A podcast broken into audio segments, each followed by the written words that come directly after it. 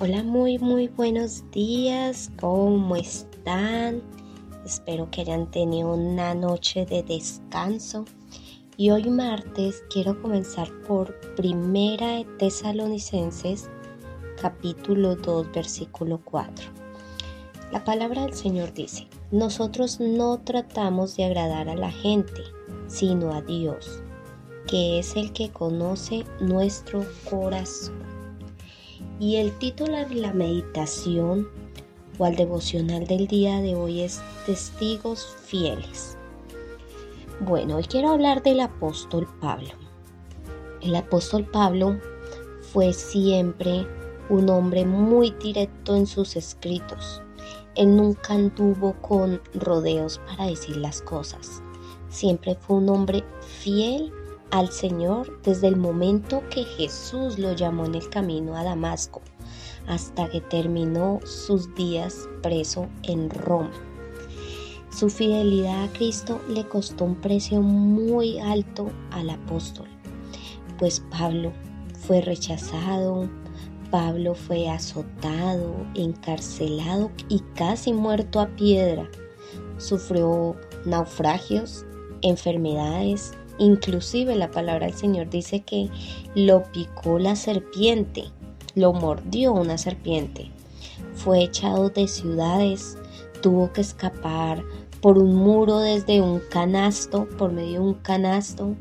Y puedo acá poderle decir a ustedes muchas más cosas por las que pasó el apóstol.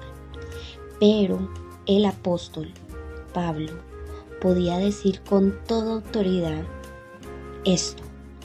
Él dijo, he sido probado por Dios, Él mismo me envió, jamás busco agradar a los, jamás agradar a los hombres, aunque esto me ha costado muchos sufrimientos. Esas fueron las palabras de Pablo. Y su única meta es viendo estas palabras, leyendo estas palabras, la única meta del apóstol Pablo era agradar a Cristo y cumplir su ministerio sin importar el costo. Yo admiro al apóstol Pablo y aunque sus palabras en ocasiones pueden sonar un poco duras, jamás fueron palabras que no vinieran de un corazón que buscaba lo mejor para las personas.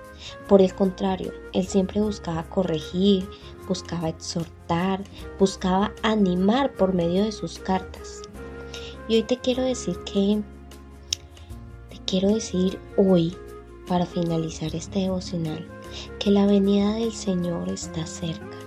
Y hoy abundan iglesias con mensajes superficiales, mensajes mediocres, mensajes facilistas. Pero pídele a Dios que nos ayude, que te ayude a entender esto y que tomemos el ejemplo de Pablo tanto en nuestro ministerio como en nuestra vida, sin importar si eso agrada a quienes nos rodean. Lo importante es que nuestro mensaje agrade a Dios, porque a Dios tenemos que rendirle cuentas cuando, cuando Él venga. Así que con este mensaje termino el día de hoy no olvides compartir este audio y con el favor de Dios nos vemos mañana miércoles. Chao, chao. Bendiciones.